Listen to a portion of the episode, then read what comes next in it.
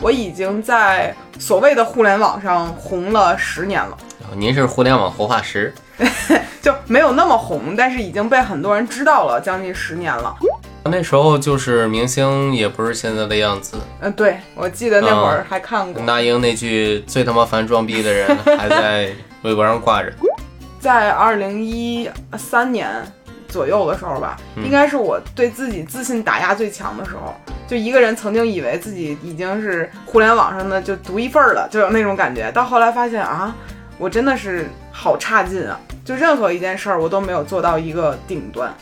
过去大家可以平和的去讨论一件事情，就我们可以站在不同的观点上去指责对方，或者说来解释自己。但那个时候大家好像也没那么的极端。之前的网络是把你生活美好的一面放上去，现在网络就是让你把生活中所有的这个坏的事情都发泄在这里。我上网这些年，我会发现互联网对于人的苛求程度是越来越高的。我觉得在现有的就是互联网环境中，每个人的表达欲似乎是下降的。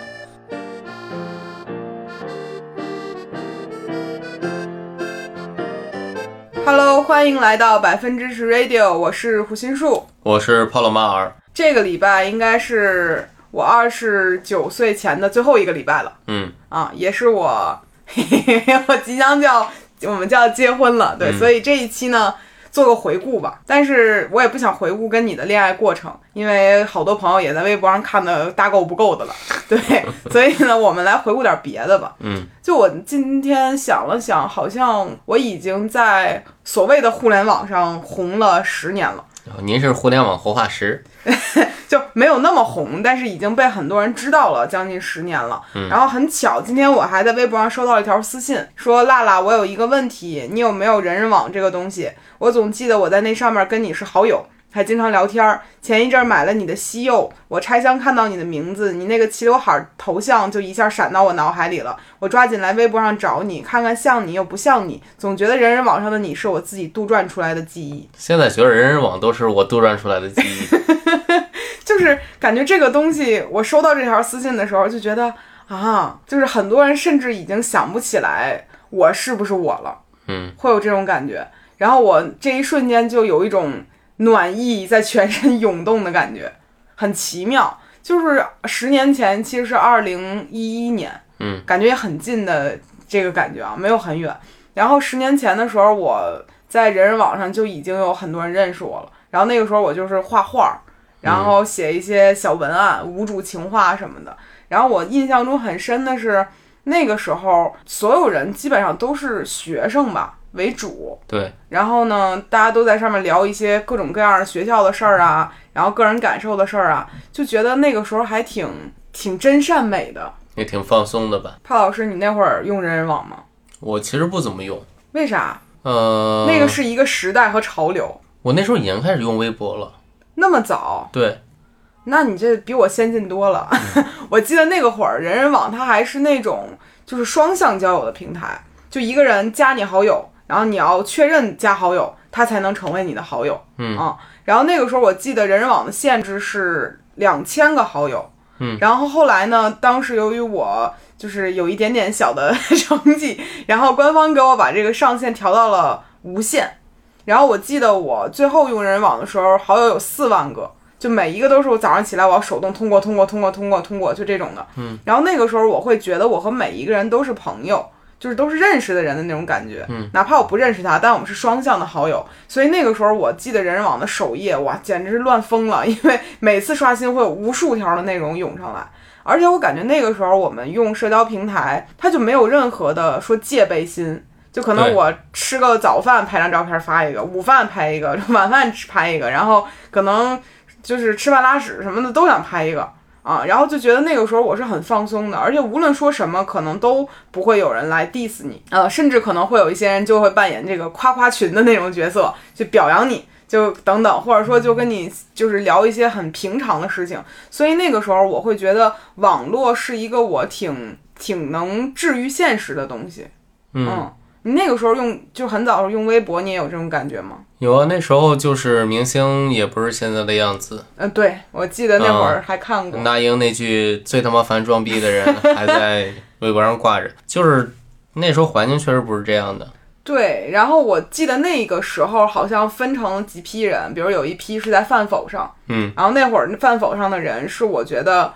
全世界最有意思的人， 都在饭否上。然后呢，人人网上就是一群朋友，然后微博上很多给我感觉就是明星。然后你可以去窥探对方的生活，用窥探这词儿也不合适吧？就是那时候我第一次觉得，哦，明星也是那么普通的活着的，也是得吃饭、拉屎、上厕所。那时候我是这么觉得的，所以我会觉得在二零一零年左右，然后二零一五年之前那几年的时间是极度的放松的啊，而且那也是我怎么说呢，算我的事业的上升期吧。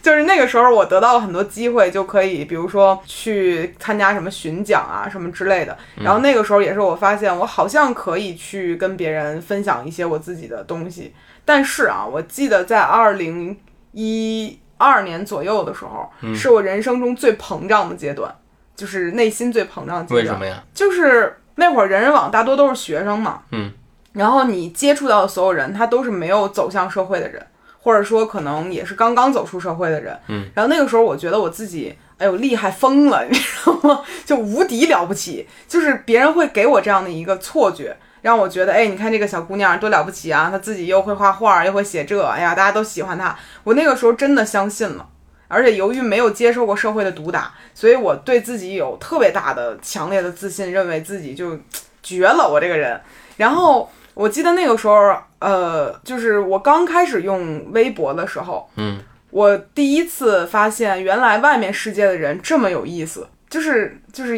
有一种就是村里刚进城，说哇这边就怎么布置的这么好啊，就有这种感觉。然后那会儿我发现他们聊天很有意思，然后人家拍的照片很高级，人家的梗是真的好笑，不像我们这种烂梗。 然后我突然间就自卑起来了，就跟那种就是刚刚吹起来气球啪一下就萎缩了，然后我就变得极度的自卑。所以我刚开始用微博的一段时间，我就觉得就是我有点配不上这个软件儿，你你能明白那感觉吗？明白。你不明白，你没有过这个阶段是吧？我其实并没有这个阶段，因为我一开始就是个普通用户嘛，我到对现在还是个普 通用户。就是给我的感觉就是哇，我那会儿可太了不起了，然后突然间发现啊，我什么也不是，就就那种感觉。然后我在二零一三年左右的时候吧，应该是我对自己自信打压最强的时候。就一个人曾经以为自己已经是互联网上的就独一份儿了，就有那种感觉。到后来发现啊，我真的是好差劲啊！就任何一件事儿，我都没有做到一个顶端，就这种。我印象中，在某一年，我在网上搜我自己名字的时候，搜到过一条就是对我的评价。他说最开始在人人网上见过胡心树的时候，觉得这个人就挺有意思、挺好的。后来他膨胀了，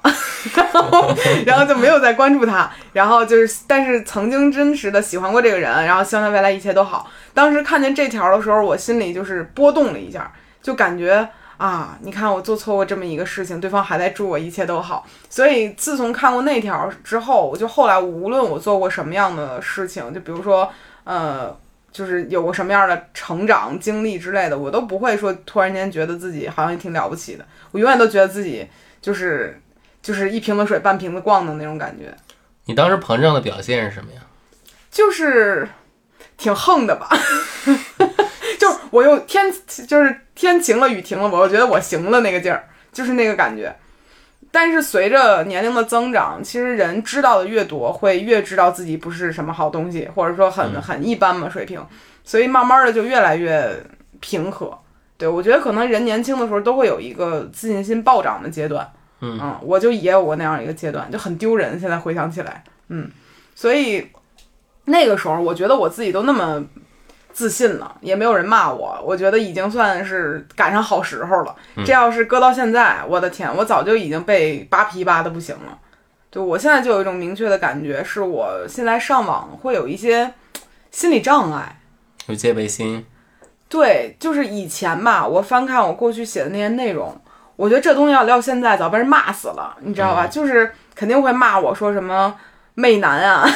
说我这个啊，就是过于讨好别人等等。我那个时候会有这样的感觉，就是会有那样的发表的意见，但其实也没有，就是开玩笑嘛。但现在我已经不敢开这种玩笑了。确实。你有没有印象中，你觉得你自己过去说了现在不能说的话？那我有好多话都不能是吧？都不能。就是我觉得过去大家可以平和的去讨论一件事情，嗯就我们可以站在不同的观点上去指责对方，或者说来解释自己。但那个时候大家好像也没那么的极端啊。我印象中好像我过去还跟网友吵过架，很久前嗯啊。但那个时候大家好像都只是想表达，而不是说我想跟这人杠。那时候吵架和现在吵架真不是一样的。就那会儿显得特别礼貌是吗？那时候真特别礼貌，我印象特别深，就是就是灰鸽子和灰格的吵架，谁？灰鸽子饮水和灰格，嗯，嗯，然后当时他们吵架，每个人发一个快一千字的长文，就是那样去驳斥对方的观点，认为哪几本书是对的，哪个观点是错的，就真的是有种现在看是谁先打架的感觉，嗯，嗯，然后现在吵架就是你妈死了，你妈炸了，两小儿辩日，有有那个味儿是吧？然后我我想了想，嗯、什么时候开始变成这样的呢？其实我也想不出来了。我今天还看见了一个人，就是发了一条微博，大概意思是说说呃，比如说有那种人，他的主页上都是呃，我恨资本主义。我觉得这人傻逼，我觉得那个人有问题，就是所有都是在释放负能量的，然后以及去指责别人的这种，然后你会发现他的微博里没有任何说我热爱生活的迹象，嗯，然后这个其实是过去很难想象的，因为过去几乎每一个人的主页都在，就是我在展示我自己的生活，然后我看你的主页，你看我的主页，是我在跟你交换我们的生活，但现在很多人他就是释放负能量的一个地方，然后我就觉得好像之前的网络是把你生活美好的一面放上去，现在网络就是让你把生活中所有的这个坏的事情都发泄在这里，就会有明显的一个区别。嗯包括就是最近就是林生斌的事儿。嗯，对，我觉得这个事情已经完全出乎我的意料了。 就我自己觉得，我自己还是一个挺容易去去有罪推论一个人的，但我没有想到这个事儿已经变成了需要法师去推论的程度了。嗯啊，你当时看这事儿，我记得那天早上起来，我问你，你有没有看见，比如林生斌是就是生孩子这个事情？就是我是半夜看见的，因为那天我看球，嗯然后我看见的大家其实都一开始都是祝福的，嗯就是转发这个事儿，觉得他走出了过去的痛苦，嗯进入了新的生活。嗯。但是到了第二天早上，我觉着就变了嘛。其实当时我看见那个的时候，我没有什么感觉，我甚至会有点儿不适感，就因为当时他那条微博里回了一个说他回来了，就是说他现在的女儿是之前的那个女儿，就这种感觉。嗯，然后我会觉得有点儿不舒服吧，因但为是对现在女儿不太公平。就我觉得对他现在的妻子和孩子都不是很公平。嗯就有点儿不舒适。然后另外，他发布的时间我是觉得很鸡贼的，就是他恰好选了一个这段时间绝对不可能让这种很负面的事情上热搜的，他就在这个时候发了这个东西。嗯，然后我就心里面会有点别扭，我没有想就是写祝福什么的。然后，但是我看所有人都在祝福他，我在想是不是我这个人就是内心有点阴暗。嗯，然后，但后来的事态发展的太快了，所有的事情都开始叭叭叭叭叭，然后我就一天到晚都在看他的这个事儿，然后到昨天的时候，这个事情已经完全变成了一个从律师变成法师的解决问题了，开始去揣测他的一些，比如说什么警啊，比如说什么呃做法呀，什么等等吧，这些东西已经变得复杂了。嗯，成了个闹剧嘛。对，然后我就觉得突然间觉得这事儿没意思了。嗯，就是当这个事儿一上升到玄学之后，就仿佛把这个人想的极其的糟糕。就感觉他已经罪大恶极了。对，但是其实站在我的角度上来讲，我我是觉得人他，我我不认为世界上有百分百的好人和百分百的坏人。嗯，对，人一定是有私心的，只不过可能这个人他做的事情确实是很不漂亮，或者说他、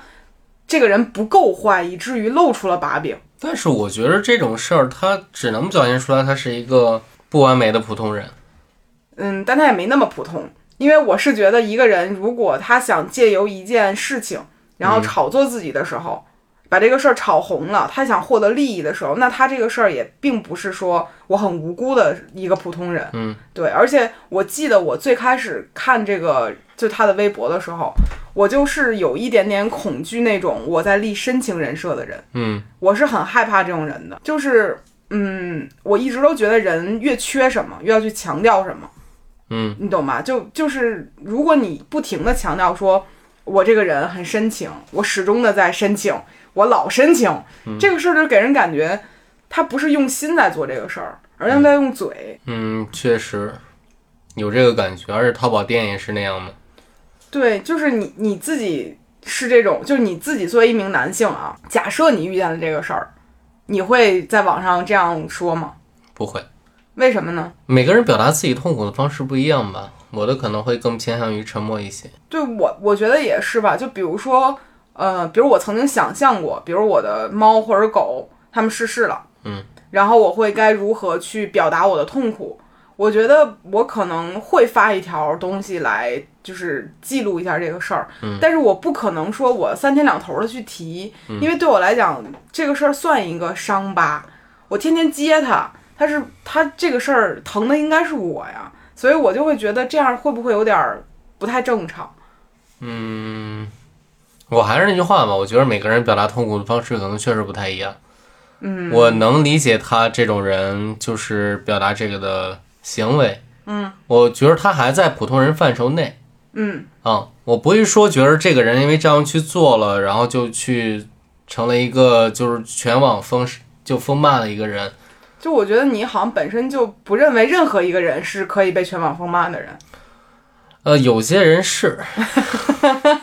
就是你还是有一些你自己的界定，对，但是可能在很多人界定里，他做的事儿已经是罪大恶极的了，我觉得是有可能的。嗯嗯，因为我我上网这些年，我会发现互联网对于人的苛求程度是越来越高的。对，嗯、有以前可能大家会觉得，呃，就是随便一个事情就觉得到这样就已经还行，但后来大家会不断的去苛责，哪怕是受害者，也会要求这个人一定是相对完美的。而且这个事儿的变化，我觉得很大一个程度是之前有那种反转又反转又反转的事情。就正是因为有那么多的反转，所以很多人就开始去对别人都保着那种迟疑的态度。嗯对，包括我记得最早的时候，大家去，比如有人遇到了问题，或者说家里面有什么事儿，大家都会去转发，嗯然后来帮他。到后来这个事儿会去想，万一你是骗我的呢？就有这种感觉了。我记得之前啊，就是我不是也会转发一些猫狗领养的事情吗？嗯，然后还有什么给猫狗治众筹治病的，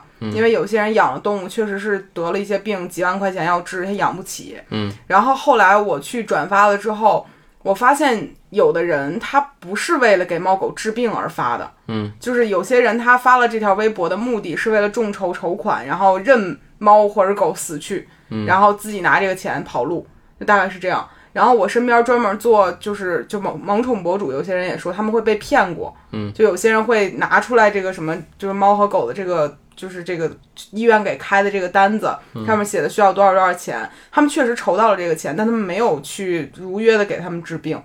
然后我会发现，可能很多人也发现了，就别人的同情心是一种商机，然后就把它变成了一个去敛财的方式。嗯，所以大家也开始就是有一种博弈，你要用我的同情心，那我的同情心该不该给你这个人？你是否值得信任？后来就变成了这样的一种博弈，使得很多事情都变得更复杂了。但你说先错的人是释放善意的人呢，还是想要去骗取善意的人？其实我们也没办法从最开始推出来了。嗯，嗯，反正就觉得还挺挺挺难过的吧。对，嗯，然后我印象中，嗯，当时在从人人网去微博经营这个自己的这个账号的时候，我当时会不太明白为什么所有人都在抱团儿，嗯去转发。那个时候很流行，就是哈哈哈哈哈，哈晚哈尊党嘛晚尊。然后我记得当时我还曾经想加入一个这样的，现在叫 MCN 啊，那时候就就是一个组织，嗯啊，大家可以互相挽微博什么的。然后我想去加入，但是他们那会儿告诉我说，如果你加进来，你是有那种指标和任务的，你需要每天哈哈几个，然后 需要哈哈几个玩几个，然后大家才能形成这样一个美好的圈子，让这个东西就是继续下去。然后我那时候就有一点点不是很舒适吧，就是我好像觉得大家去就是喜欢转一下可以了，然后你不喜欢也要硬转嘛。把这个事儿搞得跟政治任务一样，嗯，然后那会儿我就觉得有点儿不太舒服，所以后来也没有加入这样这样的 team。然后，但是后来我发现，就是到现在为止，这个事儿已经完全成一个规模了，就你需要去做这个事情来、来完成。然后我这两年最后悔的一件事儿，就是我为什么没有去开一个刷量的公司，就是给明星他们刷量那种，就给所有的网红刷量的那种。啊我发现这个活儿真的是赚疯了，就确实，以前大家去写东西，或者是就是就是表达点什么的时候，其实没有那么人多人在意说有多少人看见，嗯或者怎么怎么样。现在就是你如果数据不好看，客户不满意，你就接不到广告，嗯就变成了一门纯纯粹粹的生意。嗯，对。然后我就想，如果那时候我开了个刷量的公司，可能我现在真是波盆满赚， 就很很值当这个工作。嗯嗯。我觉得在现有的就是互联网环境中，就是每个人的表达欲似乎是下降的。对，其实嗯，感觉很多，比如说网红也好，明星也好，感觉就是硬凑或者是一些商业需要发的东西。嗯，对，但以前大家不是这样的，对，你的表达欲也下降了吗？我觉得下降非常多。怎么说呢？我原来还经常发一些，比如超过一百四十字的东西之类的。嗯，但是我现在我上微博，我只想发一个图片，然后上面打个横杠。那你觉得是什么促使你表达欲下降的呢？我觉得这样省事儿，只是因为省事儿吗？就省很多麻烦。首先不会有人来骂你，你不用和人进行任何的争论。嗯啊、而且有些时候，就是我觉得好多人还是会去举报或者之类的，去想方设法的去攻击你。嗯嗯，就是所以你更多担心的就是去两小儿辩日的这个阶段哎是吧？，对，嗯，还有吗？还有我觉得其实所有人的表达欲都是下降的。是，你比如现在明星发个微博，当然可能是团队的问题啊，就是比如说什么答应你们的几张自拍给你，嗯就这种话都说得出来，我觉得有点儿好笑。但是这也不是，嗯，就是你如果站在饭圈的角度，就是人家自己的粉丝角度，觉得这是一个福利了。但只是你站在就是局外人的角度，你可能不觉得这个东西有多么的那啥。但是他们确实发的没有之前有意思了，他们不再有自己的生活，也不带有自己的观点，对，嗯嗯。所以现在你如果看见一个人发了一个正向的观点，所有人都会去表扬他，对，但其实他只是做了一个人做的事情，嗯啊。然后我觉得提到表达欲这个事儿，我自己的感受很强烈嘛，因为我过去真的是有无数件事情想说，嗯，但是区别我觉得有两个点，一个是就像你刚才说的，就是你发的内容你需要去反复斟酌，就你写完删掉，写完删掉，你看哪个字儿有可能冒犯到哪个人，嗯，就是有没有可能哪个群体会对这些东西不适应。然后你会觉得他们会无端的来恐吓你、辱骂你等等，这些事儿都是呃一方面的担心，然后另外一方面就是我觉得随着我年龄长大了，然后我好像发现我没有那种要么是好为人师，要么是和别人普及一些东西，或者说把这事儿说多么明白，这个状态就已经变少了。嗯，然后我觉得。好像呃，将近三十岁左右了，我的状态就是我可以给你看一看，但是你别让我给你讲太细，因为我觉得讲的太细我也很累，就有这种感觉，所以逐渐的很多事儿就变得，嗯，不那么急于去告诉别人了。嗯而且之前我不是写了好多什么无主情话吗？嗯，现在这不是有主了吗？ 所以很多事儿生活中也就说完了。你怎么你有什么不不满意？也没对我说多少闲话呀。就是很多事儿我在生活中已经完成了，我的那些幻想和表达的部分就摘掉了。啊嗯这也是造成我这个创作的一个困境啊。但是现在就觉得很多事情说出去又能怎么样呢？除了给别人留了一个证据以外， 什么也做不到。对所以逐渐的就越来越谨慎了。嗯，我觉得可能很多人都这样吧，只不过现在表达欲旺盛人很多还是年轻人，就他们也在经历我们之前那个阶段。嗯啊，无论他用缩写用什么之类，跟咱那会儿用火星文发也差不多。我还真没用过火星文，你没用过吗？没有。你这个人就特别不主流，你知道吗？就是 就是我那时候干的事儿是主流的事情，我基本上把从咱们这一代人，就是九二九一九二年到现在这一代人该干的所有事情都干过了。呃，弄那种发型，对，梳那种就是就是非主流的发型，前面大头发帘子遮到眼睛，然后后边头发支起来，这种发型我梳过。然后大头贴，大头贴我拍过，然后得是那种就是嘟嘴，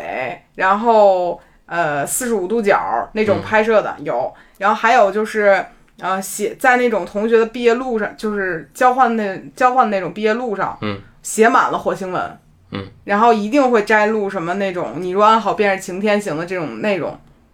QQ 空间几级啊你？啊，我当时我跟你说，我当时的 QQ 空 间还有那个百度空间，你知道吧？嗯这些东西你要是想改它的封面儿，你得是花需要钱不？你需要扒它后台代码自己改。这么牛逼？就是当时的那个大家用的都是那个 Windows 系统嘛，嗯，然后你打开网页，它会有一个那个代码的部分，你可以去调整，它上面都写着，比如说它的高，就是那个背景图片就 background，然后什么东西设多少。我那会儿为了改它，我去学的这个，然后就把它调成那种不灵不灵的那种，就是一定要有摩天轮。就是一定要有摩天轮，有闪光的，有那种，哎，就是还得是黑色的，对对对，然后一定要有那种荧光元素，嗯，然后底下是一个女孩梳着爆大头，套一个那个黑白的那个套袖，上面再套俩那个塑料的粉色儿的、黄色儿的那种手镯，嗯，得有这个味儿啊，然后得有个什么小招财猫的手链儿，对，就这一套都整了。这玩意儿都学得会。我跟你说，那个时候为了让自己就是走在潮流之上，特别的努力，活该你去学计算机。然后再往后就进化到了一个就是追星，饭圈我也进过，只不过那个时候的饭圈没有现在这么的规模，都那会儿只是一些小的小的规则，然后接机啊，然后呃应援啊，买应援包啊，然后打榜啊，这些事情我都干过，在我十三四岁的时候。嗯，啊，再往后就是混一些小圈层，就比如说什么在什么贴吧里面结交一些狐朋狗友，这些事情我都干过。然后再往后是什么？就到了人人网时期，就是开始在就是校园的这种类型的内容，我也发过。我觉得我在成长历程中，关于陪伴着互联网成长、 成长、成长完了之后，觉得挺有意思的。嗯，你缺失太多了，潘老师。我觉着我我从一个就是初中开始，在一个三线小城市长大嘛，嗯，所以我觉得我恰好躲过了这些。你怎么能叫躲过呢？这是主流，你那叫非主流。你想想，你没有体会过你的心路变化。就是我现在的情况就是，当非主流成了主流，我还是个非主流。对我，我现在就特别想摘除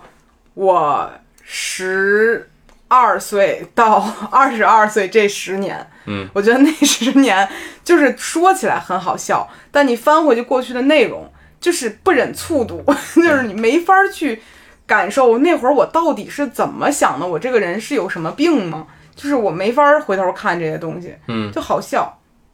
你就没有过这样的经历，没有，你太可惜了。可惜吗？也不可惜。但是那个时候怎么说呢？我的审美，我的呃需求，都在这十年里发生了巨大的变化。嗯，嗯，但是很有意思。你是怎么变回来的呢？我想想啊，就是感觉那个时候所有人都觉得这样是对的，然后我就会随着主大流去成为这样的人。嗯啊，然后后来我是逐渐发现是外界不这样，然后呢，嗯我其实也没有那么大的决心和毅力，非要成为那样的人。嗯啊，然后我发现大家可以回到一个普通的样子，我也就回来了。然后，但是我确实是很当时很容易受到一些互联网的蛊惑。嗯我记得在小红书刚刚起来那两年，就是所有人都在发奢侈品嘛，嗯就是女孩子应该消费升级，嗯，然后我那时候也是天真的信了，然后我也去买各种各样贵的东西，但是到呃遇见你之前的那两年，二十嗯六七岁吧，我发现我这个人好像对于奢侈品啊，对于呃一些很精致的东西是没有需求的，嗯我就是一个糙人，就是一个土人，不能去硬要去干的洋气事儿。所以我逐渐的把那些东西往我身上摘除掉了，然后我觉得现在的我是一个比较真实的我，嗯，但是我确实是经历了非常多条弯路，才知道自己现在是什么样子最舒服的。我省了好多事儿。对你其实直接跳过了，就是会遇见我那个阶段，因为我觉得那个阶段的自己，别说搞对象了，我自己都很难和自己相处，嗯，是有这样的感觉。那你在互联网上没有经历过变化吗？我有变化，什么变化？就是爱说和不爱说的区别，对，没别的了。没别的了。我其实，在微博上的使用上一直都是这样的。你好没劲啊！那确实是，你的一生已经写完了，结局你就注定是个这样的人。而且我现在都在想，我不知道十年之后的我又是啥样。我都不敢想十年之后的互联网是啥样。嗯，也是。我记得我们刚开始看到缩写这个东西的时候，嗯，是充满疑惑的。就为什么会有的话不能说呢？你怎么看火星文不疑惑呢？我不疑惑呀， 那是我们就火星文只是给一个正常的字儿旁边换了一个偏旁字母，你还是能认识那个字儿。嗯它相当于是把简体文字繁体化了， 你知道吧？它毕竟是一种文体嗯，啊、你还是能认出来的。但是现在给你随便放四个字母 y y d s，你就得猜，确实，对吧？那和我们那会儿就不一样，那会儿你火星文你也能看懂啊。就火星文其实看起来还是唯一能确认的，就是这个词就是这个意思。对呀、啊你把那个字儿，把那偏旁部首刨了，不就是那个字儿了吗？嗯，我们那会儿还是能看出来的啊。然后你说到现在为止，这些东西会变得越来越复杂。我觉得可能不久之后，什么摩斯密码啊，什么那些，就是会创造出一种新的语言来代替这个语言，我觉得都是有可能的事情。嗯我记得几年前我看见一个呃文章，是专门讲这个零零后的表达方式，因为那时候零零后还没有现在这么大嘛，可能就初中小学嗯，这样，他们会提到一个词儿叫做扩列，你知道这是什么意思吗？我其实到现在都不理解这个词什么意思。我觉得他们就是加异性好友。就是扩充好友列表，扩列。嗯。然后很多词还是从二次元来的嘛。然后我学习了这些东西之后，我就会觉得每一代人的成长过程中都会自创一种语言，这是一个很了不起的事情。然后是让所有大人短时间内无法理解的词和语语境。啊，我觉得在缩写之前的那段儿就是讲扩列那段儿，然后才到了缩写这部分。嗯啊，虽然缩写这些东西缩的我有的时候看着都脑袋疼，就是缩的有点莫名其妙。但我其实觉得这些东西很难成为就是语言的，它没有生命力的。确实是，还不如我们火星文呢，火星文其实也没有什么生命力啊，很有啊。我们火星文， 我们火星文长得都都四处疯长的样子，但但现在其实没有人用了。确也有你也有吗？也有啊。那天那天我朋友在刷社交平台的时候，我看社交平台上有的有一个男性用的那种还是我，就是草字头的我，嗯然后发一个那种波浪形的那个符号，就或者是其他国家语言里的那个字母，然后再加一个什么什么，就是那种东西，就是花里胡哨的那种东西一样的，没有人用。嗯，有些人其实他的网络会定格在某一年，但是我我的意思是，它其实现在它，比如说日常使用，嗯，或者就是认真书写一个东西，它不会再用那种方式去做是，嗯，这是我觉得它没有生命力的原因。嗯，而且我从很小，我记着我高中就开始抵制抵制网络用语和网络热词，你可真时髦，因为当时我印象特别深的就是，就春晚，春晚不是每年因为就是某几个相声小品嗯会创造一堆就是特别火的词嘛，嗯，然后当时好多同学都在不停的说，不停的说，我就产生了厌倦感，嗯嗯，然后通过这个我就感受到，哦我以后就我也不我永远不会用这种词去经常使用，那你没想到现在会跟我一起唱“你爱我，我爱那你那是被逼的，就是你你二十四小时不知道哪会儿就蹦出来一句， ”，Super Idol 的笑容都没你的甜， 就是你曾经确实排斥过这些东西，但是你当你进入它的时候，你会获得另外一种快乐。嗯，也确实有。你现在能接受自己是一个俗人吗？我能接受，而且我觉得这些词，它因为它早晚会被淘汰嘛，嗯，所以淘汰之后就过去了，就过去了。 现在也没有人会说太给力了。 奥利给，你你过去有没有接受过自己不能是个俗人？我又不是许知远，我为什么不能接受？你不能吗？你你没我有，能接受啊，我就有过，就是我过去有段时间我就不能接受，我只是一个俗人，我要高雅，我要阳春白雪，我不要下里巴人，我要做一个艺术家。我真的有过这样的阶段，所以我那会儿微博上发的字都是那种，就那个遣词造句吧，就特别的偶应。嗯， 而且一定要说那种一个一句话后面加个句号，就是要那个味儿，让人觉得我是一个不俗的人。但是我现在感觉到，就是当你可以用这种文字的时候，比如说你去小红书抄什么文案的时候，嗯你会比俗还要俗。对啊呀、但我慢慢接受了这个事情，我发现普通的俗是一种有趣的东西。就比如我之前不能接受接受我自己微博一句话发仨叹号，我觉得这个东西看着特别俗，特别的聒噪， 特别的没有品味。但现在我就能接受，我发十个都行。但是现在好多人还是每条都发感叹号的时候，我是受不了的。就是有段时间有一个流行的叫叫是咆哮体，对你记得吧？对就是马景涛的那个火起来的咆哮体。那个时候我就每天都用叹号，嗯，因为我觉得这个事儿好有意思呀。我哦好像这事儿还不是因为马景涛，那是因为啥？因为有个小月月题，小月体那篇文章我也是认真看过的。我也看过。然后我记得那会儿我在网络上查看的两个，一个是《失恋三十三天》，嗯，一个是小月月的那个事件，嗯，都是让我学到了一些什 么。所以每每当一个大的热点出现的时候，我都会去投入进去，成为这个俗人。当然，我过去内心是拧巴的，我认为自己不该俗，嗯控制不住的又俗，而现在我就是彻底俗了，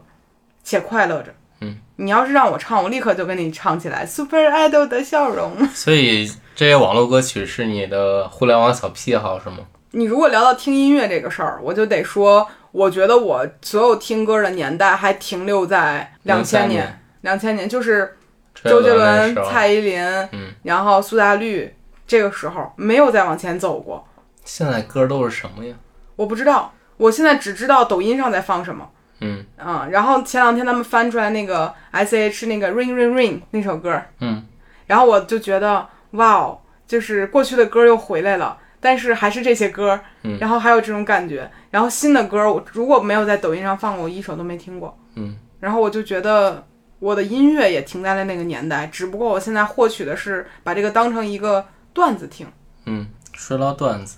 怎么我的互联网小癖好我觉得更俗气，啥土味视频。正常吧，这是一种享受。 而我还很爱看百度弱智吧的精精美集锦，我太爱看土味视频了，有多土的，狼多爷土都有。狼爷不算土了，就是变装、蜥蜴，然后花手，花手你喜欢？你早说呀！我太给有你意思了。表演表演给你表演就没意思了，你没有那个那个氛围，就是那个自信的劲儿，还得穿那种对窄腿就是裤、那豆豆种鞋。那种悲伤之后的花手，太好看了，那你不喜欢看弱智吧的内容吗？不喜欢。我多好笑啊！baby 是 baby 者的前两个字儿， 高尚是高浪者的前两个字儿。我这句话我已经给你反复阅读一个礼拜了，我太喜欢了。就是我很喜欢那种语言背后的张力， 就是那种哇哦，居然能这么说话！我当年看《弱智吧》的时候，整个人都打开了，你知道吗？嗯，你你看，现在你们看不见帕老师的表情，就是那种皱着眉头、眯着眼睛，表示困惑又只能接受。我能接受，我天天看麦德多朱尼尔和土味老爹，我我我有啥不能接受的？所以互联网可能到十年之后就变成了一种奇怪的供养。嗯，以后可能就是一堆超模给你演土味视频，还挺好看的。说了这么多呢，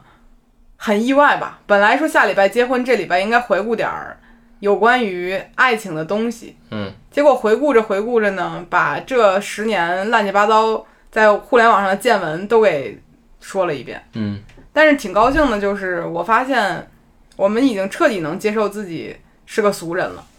嗯，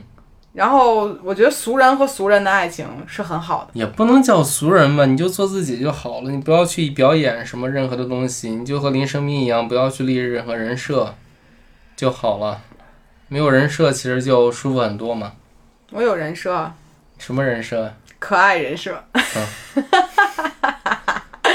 又开始说屁话了。嗯，那本期的播客就聊到这儿吧，行，再聊下去就又是那些个不能播的东西了，嗯就到此为止吧。非常感谢大家听了这么长时间，我们对于互联网的一些回顾，嗯，仅代表我们两个人的个人意见，不代表其他任何人。对，如果有冒犯呢，对不听听起，就好。这句我们话道是歉，这我们跪下。这句话是括号里的，就现在发文发内容一定，如果有冒犯，请您多担待，嗯，不用特意指出。对，好，本期播客到这里啦，谢谢大家，拜拜。拜拜。嗯